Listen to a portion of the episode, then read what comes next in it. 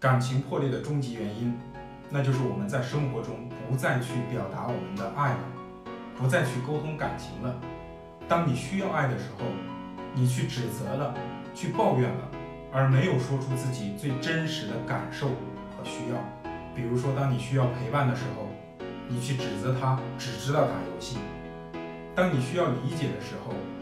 你去抱怨他总是粗心大意。这样的沟通就是毫无营养的，它会让双方都感受不到爱。